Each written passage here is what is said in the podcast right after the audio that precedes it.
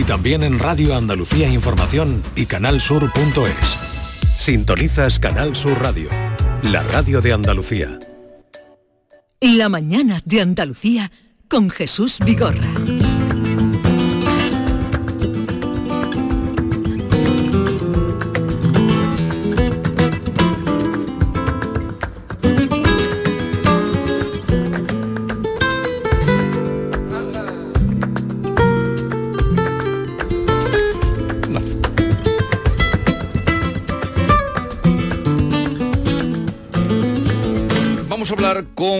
Un investigador, Antonio Martín García, que recoge en su último libro, Fundación Escape de Llano, Historia de un Espolio, cómo se empezó a perpetrar lo que él llama el golpe económico del franquismo, que junto al golpe político benefició a promotores y dirigentes militares sublevados en el 36. Sevilla necesita conocer más sobre unos hechos que la desasosiegan y dividen desde hace más de 80 años. Así justamente comienza este libro. Sevilla necesita conocer más sobre unos hechos que la desasosiegan y dividen desde hace más de 80 años. Así arranca el libro Fundaciones Llano, Historia de un expolio, y esa es la finalidad de su autor, Antonio Martín García, doctor en Geografía, licenciado en Derecho por la Universidad de Sevilla, que ha trabajado como técnico superior en la Gerencia de Urbanismo de Sevilla hasta que se ha jubilado. Su obra pone de manifiesto la apropiación ilegal e ilegítima de la finca Gambogaz por parte del general Gonzalo Queipo de Llano. Antonio Martín García, buenos días. Muy buenos días, Jesús. ¿Qué tal está? Muy bien, muy bien. Muchas gracias por la invitación. Me alegro de que podamos hablar un poco y, sobre todo mm, desbaratar algunos, algunas leyendas, ¿no? Efectivamente, eh, Sevilla eh, ha tenido eh, que soportar mm, casi 90 años unas leyendas que le han perjudicado, que hasta ahora no se había aclarado. Por ejemplo, que había sido la ciudad de Sevilla quien había comprado la finca para posteriormente pasársela, donársela al general jefe mm, eh, don eh, Caipo de Llano.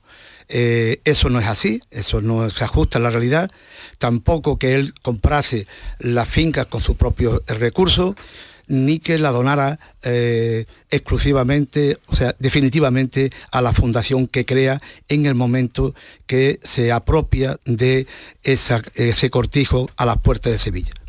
Estamos muy cerca, si nos asomamos por la ventana, veríamos la zona donde está ese cortijo Gambogaz, er, era el nombre del cortijo. Efectivamente. Dice usted que uno de los más grandes cortijos de Andalucía. Sí, sin duda alguna, tenía 522 hectáreas aproximadamente y nosotros estamos en parte del cortijo, estamos asentados en este, eh, locutorio en parte del cortijo. La propia Expo del 92 se hace en partes de la hacienda. Eh, evidentemente, eh, esa fue una propiedad que se va constituyendo a, lo largo del siglo XIX con varias familias y cuando mm, desde el 31 al 36 los propietarios eh, entran en crisis económica y tiene que comprarla un señor de Cádiz, don Manuel Camacho Naveda, eh, en junio del 36. Y es a este señor propietario del 85% de la finca del cortijo, a quien eh, don Gonzalo Caipo de Llano, eh, digamos, en un maltrato eh, personal y económico, da lugar a que su parte inicialmente pase a, don Gonzalo y el resto, el 15%, lo consigue desde el año 37, 38 al 40 para completar la propiedad íntegra de, la cortijo. O sea, que usted como cuenta aquí, que Hipodellano compra la finca en plena guerra civil, es en el año 37 cuando la... cuando hablamos de expolio, eh, Jesús, eh, el expolio se produce... Digo que eh, supuestamente la compra, pero ni, un militar de su grado de graduación tenía dinero para comprar una finca así. Exactamente, o sea, el expolio se produce en dos ámbitos. Para que haya una transacción, usted bien sabe, que tiene, que haber una libre voluntad de disponibilidad de, hacer el acto de compra-venta por parte del vendedor y por parte del, comprador. El vendedor, presunto vendedor, estaba en ese momento en la cárcel, porque eh, don Gonzalo Queipo de Llano, desde febrero, le eh, crea una causa que se enjuicia por la vía eh, mm, militar y no es puesto en libertad hasta que no firma la escritura, el 24 de diciembre de 1937. Y evidentemente tampoco hay, hay expolio porque además eh, nunca hubo entrega de dinero del comprador, de don Gonzalo Queipo de Llano, ni a la familia, ni a la parte de la finca que presuntamente estaba hipotecada y que su tenedor de hipoteca era el Banco de España. Banco de España que en aquel momento no era público, era un banco privado, aunque tenía la... Eh, la habilitación del Estado para generar las monedas y, ser un servidor del Estado, pero era un banco eh, eh, privado, no era un banco público. Pero el caso es que esta familia se quedó sin la finca, Efectivamente, así es. Y, además ese es un daño, esa, una, esa familia es una víctima patrimonial de la guerra civil. Hasta ahora solamente se ha hablado de la guerra civil en el tracto de la sangre, en el tracto de las víctimas, la, cantidad de personas que perdieron su vida, que fueron asesinadas y demás, pero nunca hasta ahora se está hablando, se ha hablado de la guerra civil como un tracto del dinero. Es decir, la guerra, cualquier guerra, genera, eh, tiene una causa económica y genera eh, personas que se benefician y personas que son perjudicadas. Esa injusticia que todavía está ahí porque, entre otras cuestiones, no se puede investigar por cualquier investigador, porque el acceso a la fuente es muy difícil, esa injusticia, digo, todavía no ha sido reconocida, ni por supuesto, mucho menos reparada. Hasta el punto, digo, que una de las eh, lecturas mm, de lo que arroja este trabajo, esta investigación, toda llena de datos rigurosos, de hechos ciertos, es que la nueva ley, la ley de memoria democrática, eh, tiene que ampliar sus miras, tiene que recoger las víctimas patrimoniales de la guerra, y mm, para que se haga justicia, porque evidentemente lo mismo que así perjudicó a esta familia, a las dos familias, mayoritaria y minoritaria, a los Vázquez también, eran los, que tenían el 15% restante, pues evidentemente también que Llano benefició, creó nuevas eh, riquezas para personas amigas. eso, es cierto, es decir, ¿por qué? Porque él era el dueño eh, de Hacienda, de honor, y de las vidas. Usted lo cuenta aquí eh, muy bien, además lo que está diciendo con datos. Usted no va a la mirada política, eh, cada uno que saque sus conclusiones. Usted va a una operación que además se hizo o se transmitió luego como un engaño por esta leyenda de que el pueblo de Sevilla había comprado una finca para regalársela a Keipo de Llano por haberle librado de las hordas eh, marxistas o comunistas. Y también había otra que era que el ayuntamiento de Sevilla, otra leyenda, había comprado la finca para regalársela a Keipo de Llano. De eso, nada de nada. La finca eh, se la apropia o mm, usted cuenta aquí cómo se hace a través de fundaciones eh, y de engaño y luego cómo acaba la finca. La vende cómo acaba la finca pues, Gambo, eh, mm, que es brevemente mm, el proceso es el siguiente. Como decía antes el 24 de diciembre del 37 don Gonzalo se escritura a su favor el 85% de la finca. Del 1938 al 40 consigue eh, por los mismos procedimientos, eh, bajo amenaza, bajo chantaje, a eh, el 15%, con lo cual ya es pleno propietario, es decir, terminado la guerra, 1940 es cuando él es pleno propietario de Gamboga. Bien, el año 37 mm, ni él ni nadie sabía en España quién iba, cuál iba a ser el resultado de la guerra civil. Él sabía que si los golpistas eh, mm, eh, no ganan la guerra, sus vidas correrían peligro cierto. Mm. Entonces, él, eh, en el mismo escritura del 37, se, apropia de la finca, crea la, Fundación Agraria Caipo de Llano y cede, dona esa adquisición a la fundación. A la fundación. ¿Por qué lo hace, don Jesús? Pues lo hace precisamente porque la fundación, eh, entonces y ahora, es un elemento casi inatacable. Es decir, el patrimonio de las fundaciones eh, es inatacable, eh, tiene más plena seguridad que una sociedad. Él mm, nunca llegó a perfeccionar esa fundación, es decir, esa fundación fue siempre eh, fuera de la ley, fuera del derecho. Nunca tuvo orden de clasificación, nunca fue perfeccionada jurídicamente, sino hasta 1943. Y ese 1943 es también de dudosa eh, sostenibilidad jurídica. Bien, del año, mm, en el año 43, la, propiedad de, la fundación pasa de nuevo a Queipo de Llano y lo hace a través de una escritura de cesión a título de dueño. A cambio, don Gonzalo tenía que haber eh, retribuido a la fundación con dos millones de pesetas tenía eh, para ello un año para ese pago. Ese, ese pago estaba sujeto a una cláusula resolutoria que don Gonzalo incumple. Y no es hasta el 1946, en abril del 46, cuando eh, realmente él eh, presuntamente paga esos dos millones de pesetas. Antes, en el 45, en plena ilegalidad de, de la finca, él hace una escritura de eh, parcela, eh, define la finca, que había tenido otros movimientos menores, y eh, se, la, mm, se la propia de nuevo, sin haber pagado a la fundación, y lo, eleva al registro de la propiedad. Don Gonzalo en el año 46 tenía esa deuda de 2 millones con la fundación y al mismo tiempo le debía al Banco de Hipotecario de España otros dos millones de, pesetas. Eh, después de la guerra, don Gonzalo Caipo de Llano eh, tuvo momentos económicos difíciles, muy incómodos. Eh, pero eso no le, no le impidió hacer, seguir haciendo negocios. no es hasta el año 49 cuando vende 149 hectáreas de gambogás.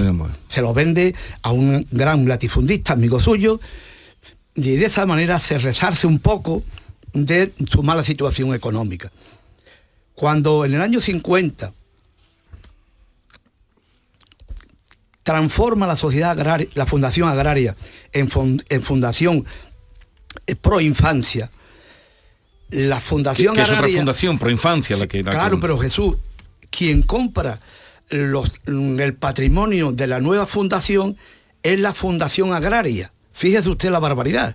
Es decir, ¿cómo va a comprar la Fundación Agraria 150 hectáreas en Isla Mayor cuando ya la fundación había sido descapitalizada?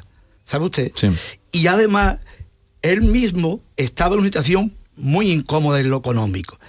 ¿A quién le compra las 150 hectáreas de Isla Mayor? Pues a una persona, a una familia a la cual él eh, ayudó de manera más que notable. Y de ser una familia muy humilde eh, de Alcalá de Guadaira, eh, los años 50 ya era propietaria de casi 25.000 hectáreas en Isla Mayor. Es decir, mm, todo hace sospechar, todo hace indicar que esa compra del, del, patrimonio que necesitaba la Fundación Pro Infancia de las 150 hectáreas, pues evidentemente se produjo de la misma manera que la del 37. Es decir, no hubo, no hubo contraprestación económica. ¿Sabe usted? Esa es la, mi, eh, mi hecho Su teoría y que usted, hecho eh, que usted demuestra. Eh, ¿Cómo acabó luego la finca Gambogaz? Pues mire usted, todavía... ¿Queda todavía parte de esa finca? Claro, mire usted, mm, pasa lo siguiente, hay dos hechos irrelevantes. La finca fue objeto parcial de expropiación junto con otras muchas en los años 70 a raíz del actur de la Cartuja. Sí. En Sevilla tenemos dos actores, una que, uno que, tuvo éxito, que es la Sevilla Este, que hoy es Sevilla Este, y el, el líder de Cartuja, que fue mm, eh, un fracaso en sus pretensiones iniciales, pero eso no, no eh, evitó que eh, en este caso el, Franco, como jefe del, del gobierno y del Estado, expropió 1.100 hectáreas, mm, casi doble de la superficie de Gamboga. Sí.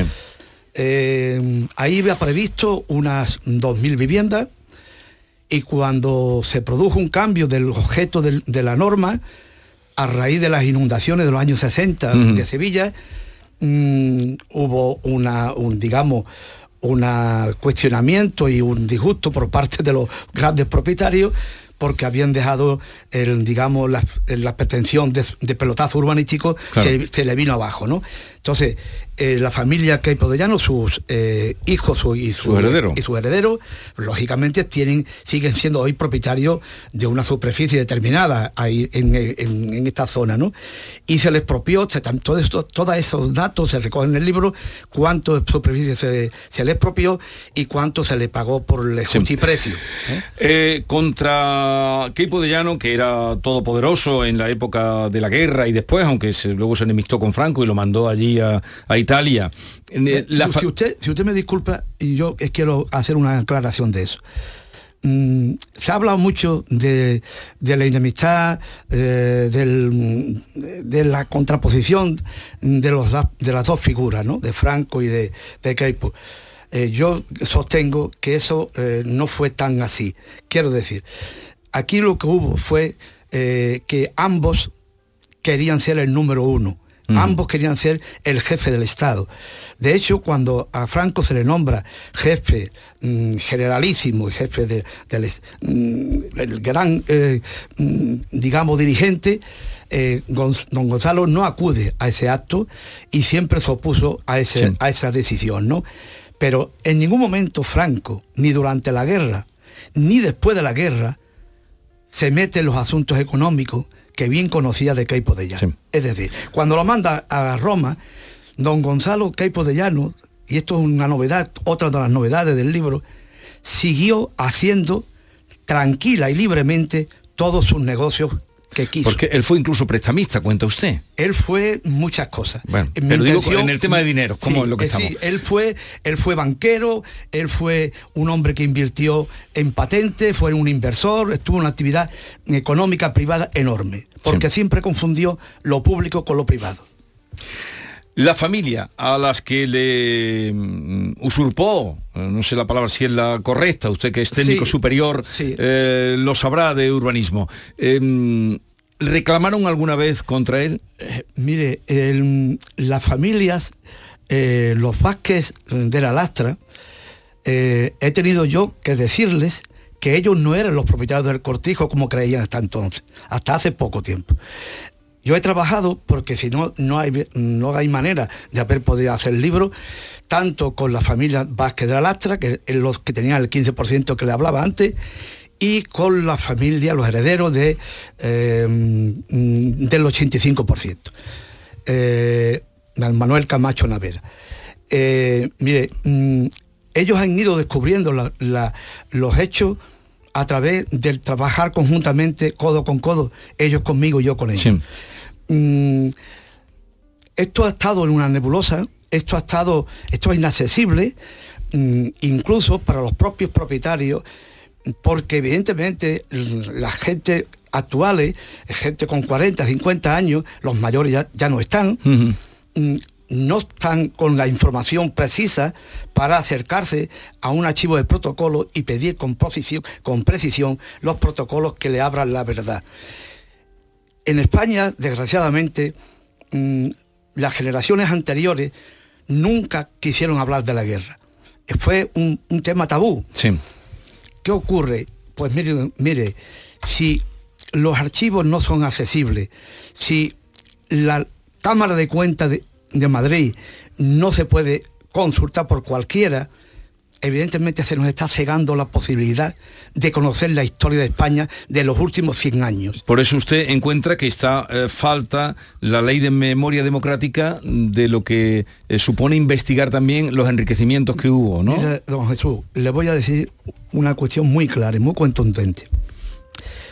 He intentado eh, mm, que el, el, secretario de Estado de Memoria Democrática hubiese estado en la presentación oficial de la Feria del Libro para tener la oportunidad de haber hablado con él, pero le he trasladado a, través, a él, a través suya a través y a través de, los, sus colaboradores, que la ley de memoria democrática, que evidentemente es una, aportación enorme, y que evidentemente tenía que centrarse, como lo ha hecho, en el tracto de la sangre, pero que hay un vacío muy importante, doble vacío, que tiene que llenar y que urge llenar. Uno, el reconocimiento de las víctimas patrimoniales de la guerra y el otro que tiene que resolver de una vez por todas el acceso a los archivos, a la fuente, a las, a las fuentes primarias rigurosas. Mire usted, no podemos hacer demagogia ni política con el dolor ni con la guerra civil. Tenemos que hacer pedagogía buena y hechos que puedan hacer que los españoles cada día seamos capaces de convivir sabiendo la verdad, pero no desde el banderismo, no desde la bandería. Esa es la gran labor de la ley de memoria democrática, reconocer a los víctimas patrimoniales y hacer posible de una vez por todas que los investigadores, no solamente en la segunda región militar de España, en todas las regiones militares de España del 36, puedan conocer cómo se han enriquecido unos y cómo se han empobrecido otros. Usted, ya tenemos que terminar, ¿en qué archivo usted no ha podido entrar hasta ahora? Pues mire usted, yo he podido entrar porque el tema del interés legítimo lo he podido resolver buscando a los herederos de los perjudicados y que hayan sido estos los que han pedido los distintos protocolos que yo le he ido indicando. El archivo del Banco de España es un vacío porque se ordenó vaciarlo en los, en los últimos momentos del franquismo. la, ley, la Cámara de Cuentas es inaccesible, no lo digo yo, lo dice eh, Viñas. Eh, he estado en el, Banco de España dos semanas trabajando, he estado en, en, Bilbao en el, archivo del BBVA trabajando, en Salamanca pero básicamente el libro está supeditado, descansa en, la, en escrituras públicas. Sí, sí, sí, Es incontestable y he tenido la suerte de mm, el apoyo de eh, los registradores de la propiedad que me han pasado informes contundentes que he podido, eh, digamos, poner en cuestión con, los con las propias eh, escrituras públicas. Y le digo, por último, que entre el registro de la propiedad y las escrituras públicas también hay desajustes. ¿Y usted va a seguir en eso? En eso estamos. En eso, en eso estamos. Bueno, este es el libro Fundaciones Queipo de Llano, Historia de un expolio, eh, de Antonio Martín García, un trabajo muy documentado, como él dice, todo está, cada dato está documentado de dónde se ha obtenido y, en principio pues se deshace el entuerto de la finca esta que le regalaron por sus méritos en Sevilla, Gambogaz, la gran finca, una de las mayores, si no la mayor del latifundismo andaluz.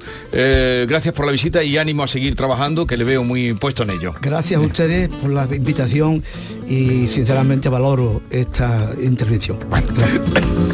11, 26 minutos de la mañana. La mañana de Andalucía con Jesús Vigorra. La vida es como un libro y cada capítulo es una nueva oportunidad de empezar de cero y vivir algo que nunca hubieras imaginado. Sea cual sea tu próximo capítulo, lo importante es que lo hagas realidad.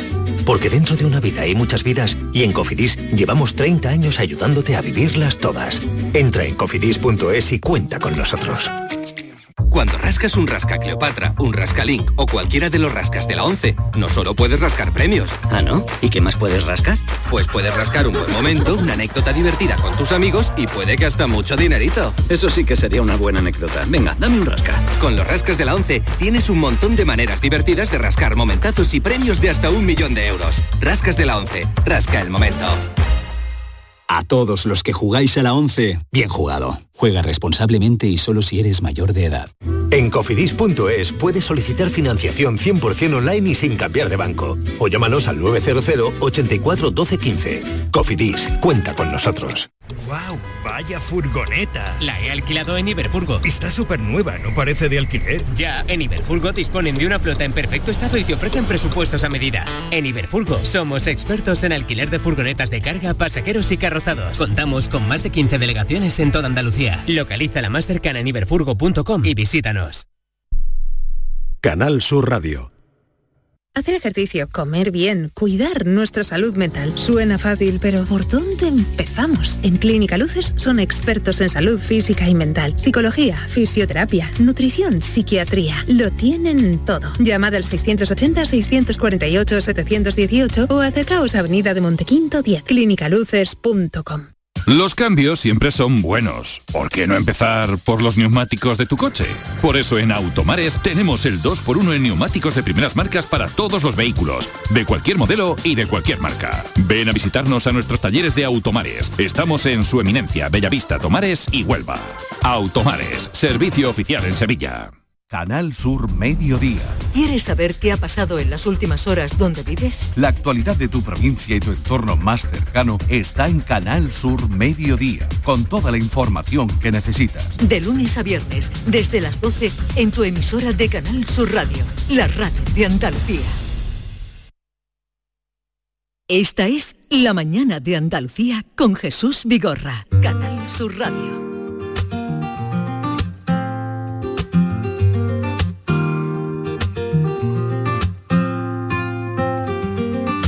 Bonito ya es querernos.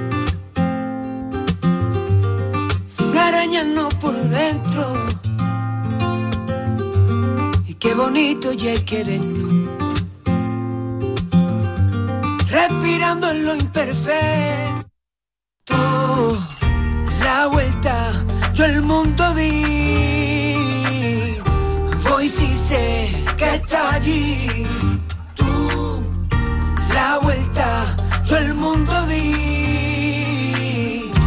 Reboté de mil maneras hasta llegar aquí a tu vera y a tu vera. Y llévame contigo,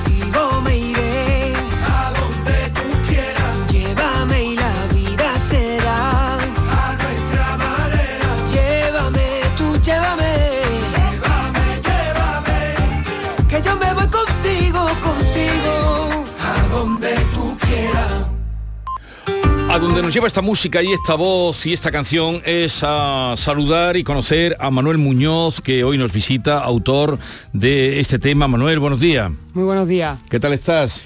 Muy bien. Hace ya varios años que no te veíamos, pero viene con fuerza, Sí, Manuel. estoy encantado y muy, con- muy contento porque os escucho todas las mañanas. No me digas. Estoy muy feliz de, de estar aquí con vosotros, de verdad. Eh, Muchas pues. gracias por abrirme esta puertecita. Pues gracias por, por la escucha también. ¿Tú lo conocías a Manuel? Hombre, de Silache, ¿cuántos, cuántos años hace de Silache, Manuel? Ha llovido ya. Salimos llovido. en 2006, después en 2011 ya yo cogí mi, mi carrera en solitario y hasta ahora ha llovido, ha llovido. Más, más hace falta que llueva, pero ha llovido. Oye, entonces estás preparando ahora eh, un proyecto que se llama Oxígeno. Sí. Que ¿Cuántas canciones va a tener? O cómo- Oxígeno eh, está compuesto de seis temas que vamos a sacar durante todo este 2024 y bueno, después de tres añitos que me lleva un poquito ahí apartado de, de todo, oxigenándome un poquito Sí. de la vida en todos los sentidos, pues este año 2024 pues he querido, me he visto ya con la, con la fuerza y, creo que con un buen trabajo para poder presentarlo. Y vamos a empezar con este Llévame. Y cada de aquí a, a marzo junio por ahí vamos a sacar todos los meses un tema para ir para dar por saco Sí. y que se me escuche Claro que sí, hay que dar por saco a todo el mundo. Pero tú, componiendo sí que has seguido. eh, Esos tres años que estuviste ahí un poco retirado de la música. Sí, me, me he llevado tres años, por eso también componiendo, Componiendo. eh, estructurando un poquito todos estos temas, porque como yo digo, muchas veces vamos muy rápido, viviendo muy deprisa, y creo que es bueno pararse un poquito, coger oxígeno y encontrar por lo menos el caminito por donde queremos seguir caminando. Oye, ¿y tú qué relación tienes con Alejandro Sanz? Pues con Alejandro, eh, cuando estuve en La Voz en 2016, eh, estuve en el equipo de Alejandro y la verdad que para mí fue una experiencia increíble y después del programa pues he estado de telonero con él, he colaborado en el último disco que grabó Alejandro, me llamó para hacer los coros también Sí. y he tenido una relación ahí bastante guay con... ¿Y algún tema tuyo le ha metido mano o no? No, a ver si lo engaño, todavía no lo engaño. a ver si lo engaño. O sea que lo que traes, Manuel, hoy es el fruto de un trabajo de tres años, que no eres el típico cantante que va sacando canciones y va dando trompicones, sino que ha sido un trabajo bastante prolongado, ¿no? Sí, eh, muy, muy digerido y muy, muy pensado. Y además fue uno de los primeros que empezó a utilizar el crowdfunding, ¿no? Sí, cuando Que- dejé a... Que te funcionó, ¿no? Cuando tú empezaste a utilizar el crowdfunding. Sí, sí, sí, yo, yo lo conocí a través de Paco León, que me acuerdo que Paco hizo la de Carmina, la película de Carmina la hizo la primera, eh, Sí, con financiada crowdfunding, con sí, sí. crowdfunding. Pedro Reyes también, en paz descanse, también hizo un espectáculo que estaba financiado y yo dije, "Hostia, ¿esto qué, esto qué es? y la verdad que es una ayuda increíble cuando te ves ahí un poco solo en este mundo trabajando de, de forma independiente y me salió genial, hice dos crowdfunding y los dos lo- los pude conseguir, que para mí ha sido un orgullo. Manu, tú en estos eh, seis temas que componen Oxígeno, ¿no? Que hoy vienes a presentarnos el primero, no sé si es que tienes en adobo los demás o, o todavía está, Están alineados ya, están ya están alineados, alineados. ¿no? Eh, has dedicado mucho tiempo, tres años, ¿no? Imagino que también porque has hecho un parón, no habrás estado estos tres años componiendo estas seis canciones, pero bueno, tiene que estar todo muy, muy, muy bien elaborado. ¿A qué le canta? ¿Cuáles son los temas principales eh, que abordas en este trabajo? Pues este trabajo lo he querido mm, hacer un trabajo muy positivo, porque creo que es necesario eh, la positividad y ver las cosas desde, aunque estemos a lo mejor en un momento que nos tambalea un poquito la vida, pero creo que siempre hay algún algo que nos que nos puede llevar por el buen camino y aparte también tenemos que aprender a bailar con lo malo, porque es parte de, de la vida, ¿no? Yo creo.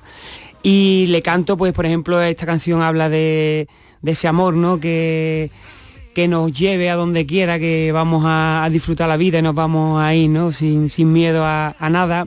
Hay otra canción que se llama Igual que ayer, ¿no? Que, que habla como que la vida siempre te amanece, aunque tengamos un día malo, la, la vida vuelve a amanecer. El sol vuelve a salir, aunque esté nublado. Y otra vez, a picar pala y que no tengamos miedo. Hay una canción que es una, una balada flamenca, como una colaboración que voy a hacer, eh, que habla, se titula Gracias. Habla de, de esa palabra gracias, ¿no? Muchas veces vamos viviendo muy deprisa. Y nos damos lo suficientemente las Esa gracias. es una de las palabras más bonitas del diccionario, ¿verdad, Manuel? Sí, y muchas no? veces se nos olvida, se nos olvida y hay que agradecer mucho a, a todo lo que nos rodea.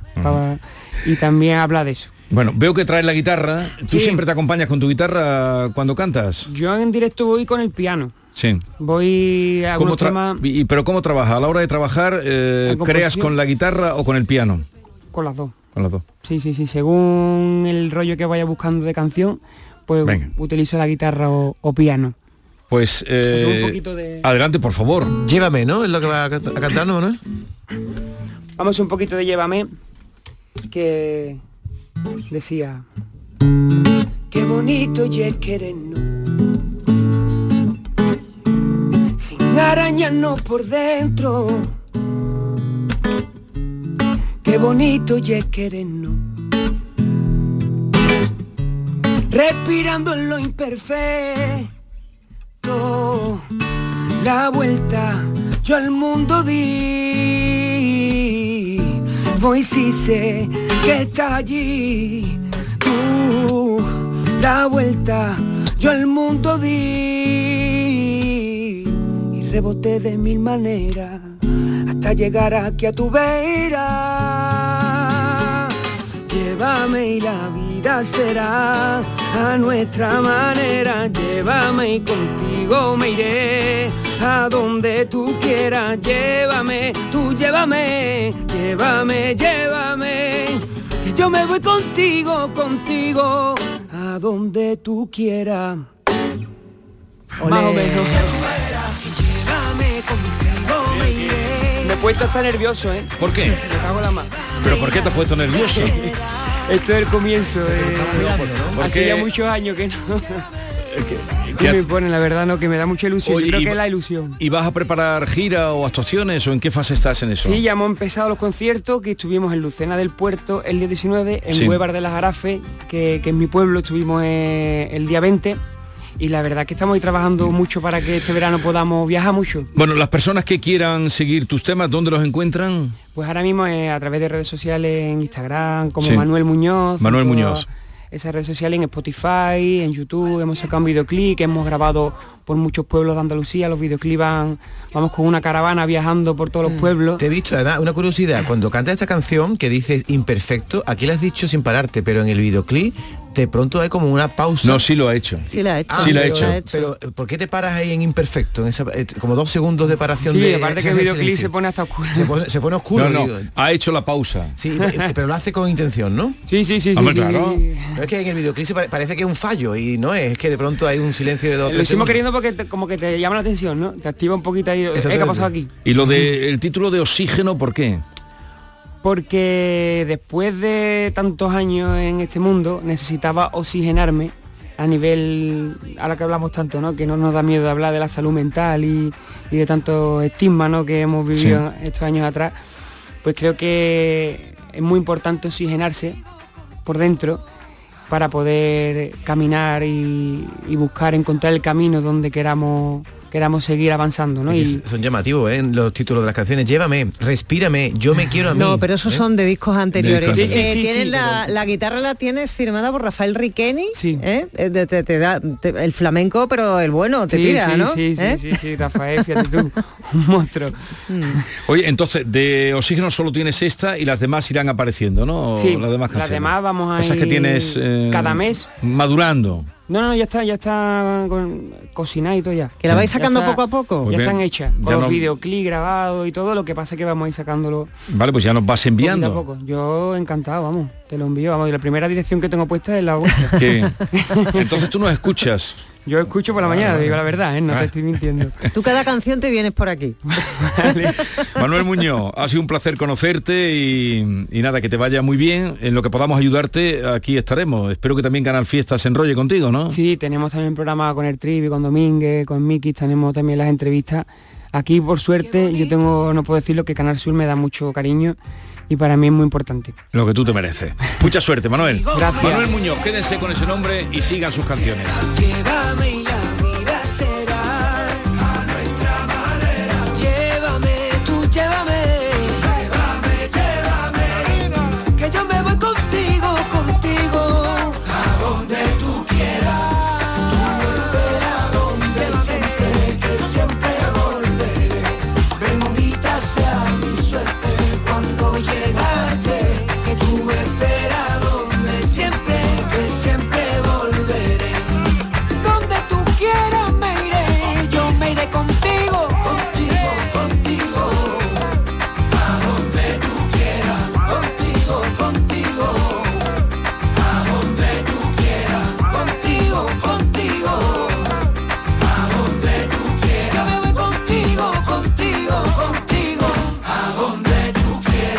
Es La mañana de Andalucía con Jesús Vigorra, Canal Sur Radio.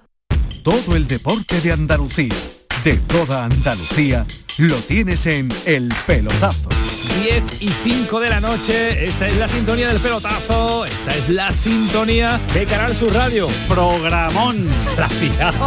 Esto solo pasa aquí. Usted ha dicho el pelotazo, ¿no? Ha empezado con el programa, se llama el pelotazo. Claro. Pues eso es lo que queremos nosotros dar, el pelotazo. El Pelotazo de Canal Sur Radio con Antonio Caamaño.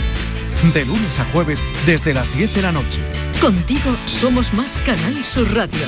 Contigo somos más Andalucía. Solo con tu mano se crea una sonrisa. Únete a la red de voluntariado de salud mental de Andalucía y ayúdanos a construir una sociedad más justa y responsable. Cambiamos tu tiempo por sonrisas. Busca la asociación más cercana a tu domicilio en la web saludmentalandalucía.org. Campaña subvencionada por la Consejería de Inclusión Social, Juventud, Familias e Igualdad. Las mejores historias son las que se reinventan constantemente, como el Renault Clio E-Tech Full Hybrid con motor híbrido de 145 caballos o 105 kilovatios, hasta un 80% de conducción eléctrica en ciudad y 900 kilómetros de autonomía. Nuevo Renault Clio E-Tech Full Hybrid, mismo amor, nueva energía. Datos de WLTP, condiciones en Renault.es.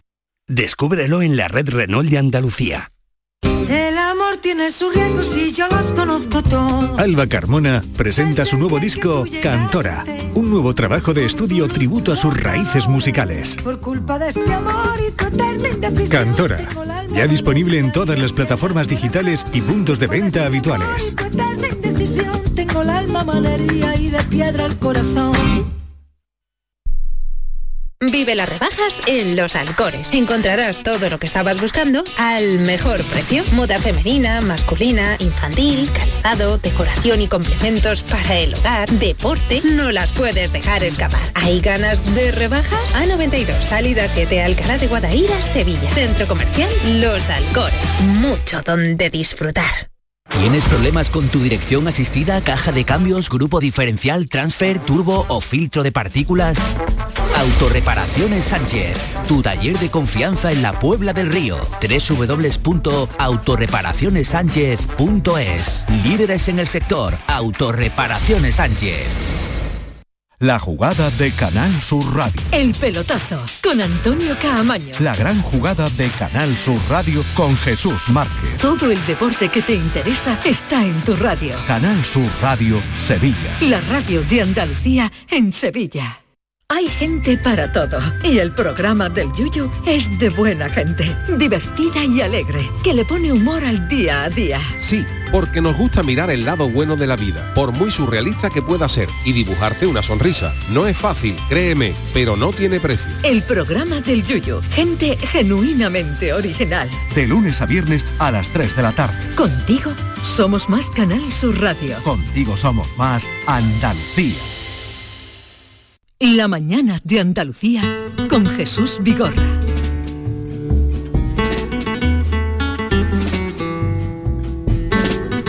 Ya un poquito de carnaval, que estamos en tiempo de chirigotas, comparsas, eh, coros, en otras latitudes, murgas, en fin. Y cuartetos. Y cuartetos, maneras de llamar el carnaval. Manolo Casal, buenos días. Muy buenos días, muy buenos días, ¿qué tal? ¿Cómo va la cosa? Pues mira, la cosa va marchando, el concurso sigue su ritmo y hemos entrado, entramos hoy de hecho, en la última semana de las preliminares, es la semana en la que todo se va a decidir. El próximo jueves por la noche, noche, como decía el recordadísimo Juan Manzorro de Cuchillos Largos, porque el jurado tomará la primera decisión de este concurso para hacer la primera criba. Y Este va a decidir y va a decidir las agrupaciones que participarán a partir del viernes 26 en la fase de cuartos de final que ya la cosa se pone ¿Cuántas seria. agrupaciones van de unos y de otros? ¿Sabes el número? Eh, sí, creo que 56 agrupaciones de las 143 pasan 56 a cuartos. O sea, pre- uh, 143 fueron las que concurrieron. Sí, eh, concurren en preliminares. eh, de ellas se hace una criba y pasan 56 a cuartos. Habrá siete funciones de ocho agrupaciones y luego a semifinales pasan 32. Son cuatro funciones de ocho agrupaciones. Y a la final, teóricamente, pasan 16 si se completan los cuatro puestos de cada una de las modalidades, cosa que, por ejemplo, en el caso de los cuartetos no ha ocurrido en los últimos años. Pero este año ya se, va, se va diciendo en la prensa, eh, en las redes sociales, que un poco es la opinión de- del público, de los aficionados, de los que siguen el carnaval todos los días, y ahí ya se marca tendencia, ¿no? Ya se dice que va a haber tres cuartetos en la final, porque este año en adultos hay cinco cuartetos y hay tres que apuntan maneras, Sí, que sí. apuntan alto. Ha vuelto eh, Javi Aguilera con Joselito, que actuaron ayer, los Cocos de Cádiz, ha vuelto eh, I- Iván Romero con el cuarteto de la iguana, el cuarteto de los niños, el tipo se llama En mi caseta cabe todo el mundo, están en un camping lleno de casetas. Eh, y, y, en fin, Vale. eh, han gustado mucho y esto junto al Gago que saca Pan y Circo, la lucha continúa, van de punkis, Sí.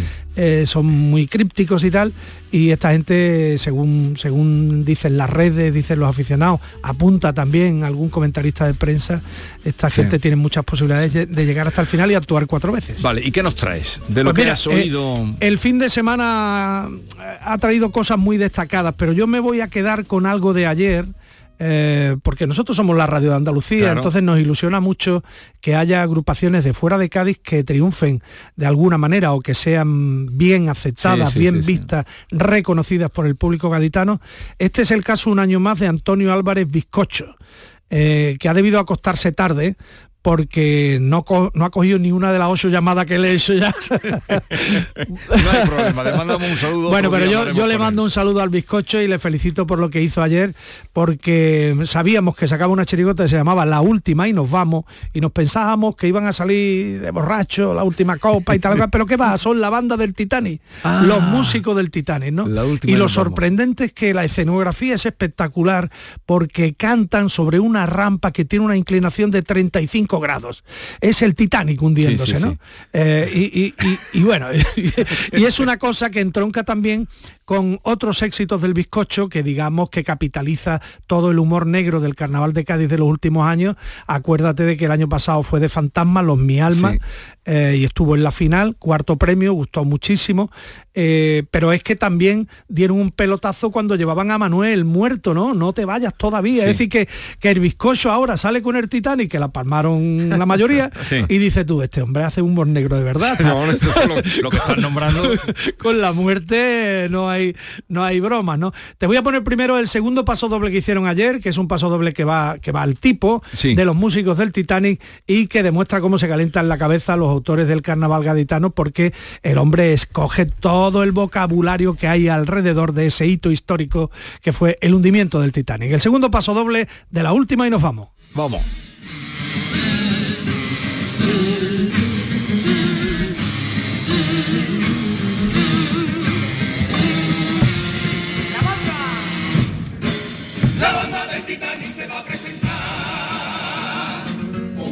Despedirse, ese es el tema. Si ustedes lo permiten, le vamos a contar y esta noche aquí nos sumergiremos en el problema. Porque me han explotado en muchísimos lados. Pero viendo esto a mí me parece que ya es pasarse. Te juro que me muera, aunque de nada vale. Que a mí tocar me gusta más que al mismísimo Luis Rubiales. Pero estoy arrecido, con la piel arrugada. Soy una mezcla de Mercedes Mila y los de Avatar.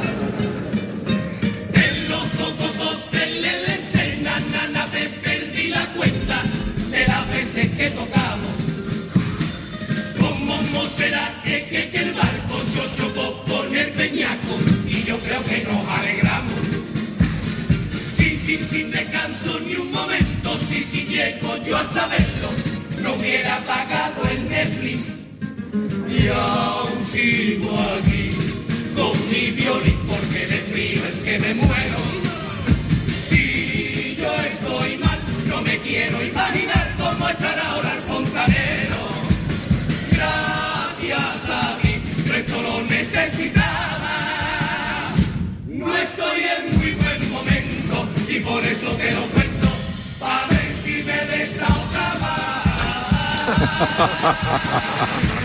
Qué bueno. bueno, pues yo creo, bien, ¿eh? está, bien.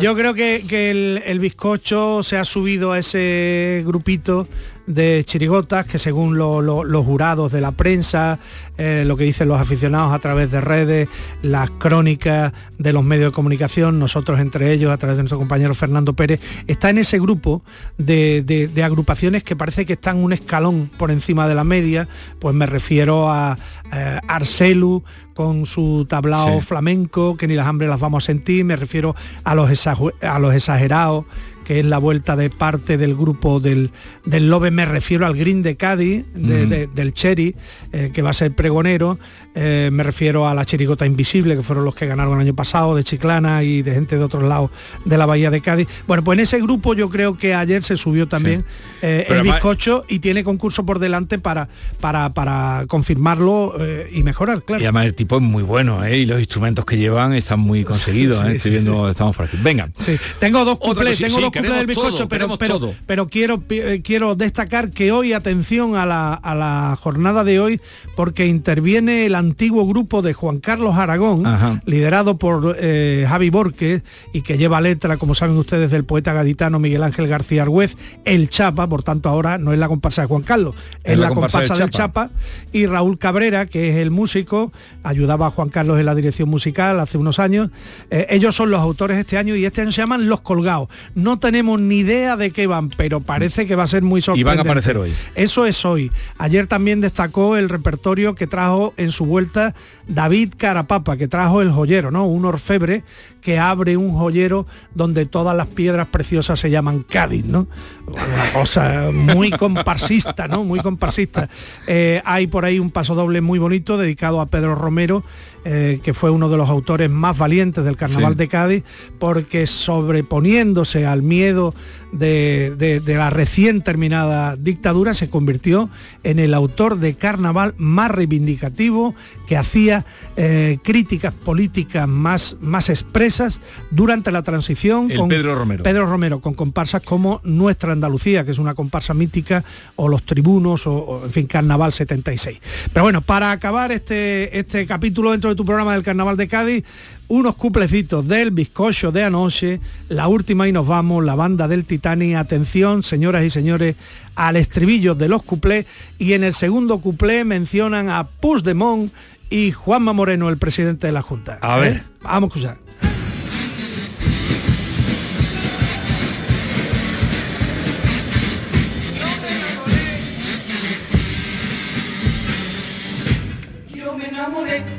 Cuando estaba en el escenario de una rica Shona, podía haber sido otro DiCaprio, pero trabajé todo el día tocando el cielo. Cuando yo en verdad lo que estaba loco es por tocapelo, yo quería verla en copa y estuvimos los dos hablando. Yo me estaba viendo venir que la cosa se podía estar enfriando para dibujarla. Por fin nos vimos un día y cuando la pija miró el dibujo me dijo así va a follar enseguida. Aunque usted me ve aquí con esta orquesta y esta hechura de Adolfo Armani, lo siento es que a mí, a mí,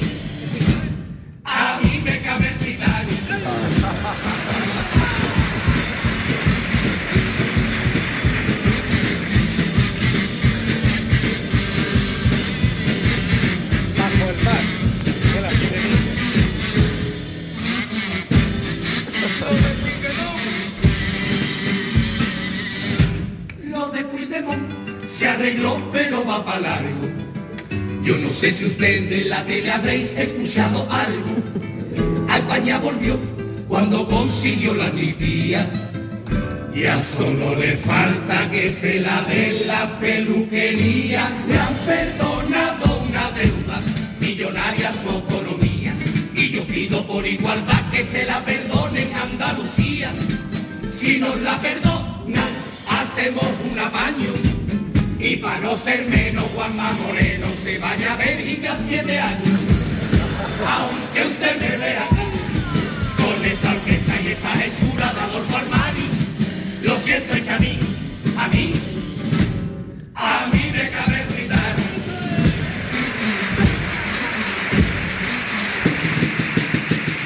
La chirigota del bizcocho con la melodía de la sirenita, ¿te has dado Sí, cuenta? sí, Hasta el último detalle que Pero, ha dado, ¿eh? pero ah, eh, estas son lo que repetirán, repetirán lo a mí me cabe el Titanic, son de esas frases que, que las E- coge ese rápidamente. es el. La gente sale cantando A este tipo de frases. La sale cantando del teatro. Bueno, pues hoy a las 8, otra vez, eh, función de preliminares, abre el coro de Barbate, el baúl de la Piquer. ¿eh? Que viene entre otros con Manuel Varo, un histórico de las comparsas que, que ahora es parte del grupo de autores de este coro de Barbate. Y el bizcocho nunca ha conseguido un primer premio, ¿no? Nunca. Ha estado ahí eh, bordeándolo, bordeándolo, pero no lo ha conseguido. Ha estado en dos finales, con No te vayas todavía, El Muerto, y el año pasado con Los Mi Alma, que era el fantasma del muerto.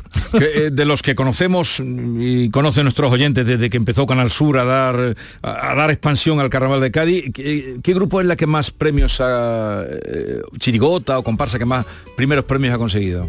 Bueno, eh, ha, ha- ha habido hitos muy importantes desde que nosotros estamos aquí. En comparsa, eh, los hitos han sido la marcha de Antonio Martín, el- la jubilación de Antonio Martín como autor del Carnaval de Cádiz, la, la salida durante 13 años de Martínez Ares, que se fue a descansar, a vivir la aventura de, de un músico que, que, que- que- que iba a entrar en la industria discográfica de la manera habitual en la que lo Sí. hacen los artistas de música contemporánea y al cabo de los años decidió volver al Carnaval de Cádiz porque vio que ese mundo era excesivamente complejo y donde él era un número uno y triunfaba era en el Carnaval y volvió a partir de los cobardes, ese hito lo hemos vivido.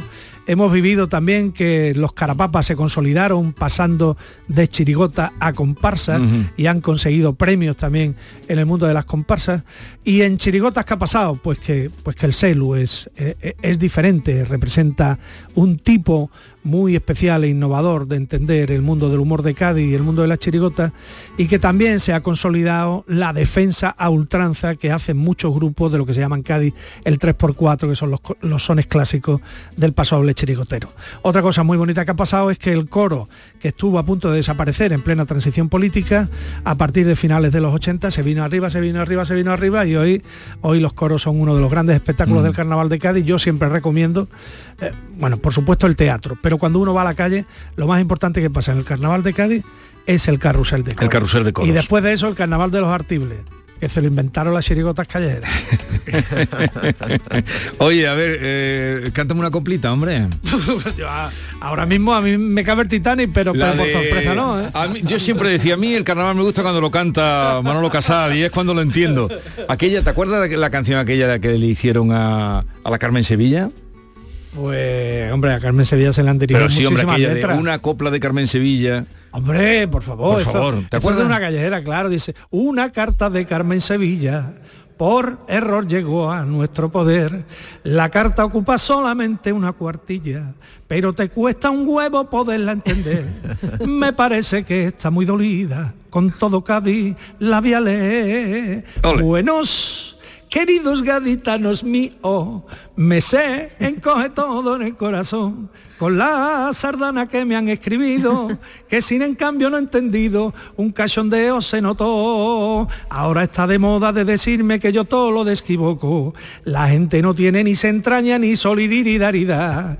Bueno, mar que yo sé perdonar y que lo dice sin querer. Así que palillos a la más, pero me vaya con vía de ir al falla alguna vez. Ahora me he enterado yo de que las fallas de Valencia son de Cádiz, mira, qué bien. Que me entera ahí. Pero qué buena memoria. Esto tiene, esto tiene más de 20 años, ¿eh? tiene, tiene. Eso es de los hermanos Brother y sus hermanos Catastrophic Music Band. Una chirigota callejera, una chirigota callejera de, de- de- de la De gente, categoría, de, como con decía maje de. Cádiz, eh, todo el entorno de lo que llegó a llamarse Talleres Cuple Sur, José Manuel Gómez y todos sus colegas. Parece que tiene un ordenador en la cabeza, Manolo. No, para, Bueno, el te- carnaval. Lo que tengo es un gran molondro gaditano y al mismo Molondro. tiempo el disco duro todavía funciona. ¿Qué es molondro gaditano? Hombre, molondro en lenguaje de Cádiz, según Pedro Payán Sotomayor y su diccionario, molondro es cabeza. Cabeza. Oye, cada día que venga vas a traer una palabra o dos de esas de gaditana. Molondro Vale. gaditano. Efectivamente. bueno, nos vamos, queridos oyentes. Cuídense, no se pongan malitos, que están los carnavales ahí para disfrutarlo y porque no está la cosa para ir. ¡A urgencia! Adiós.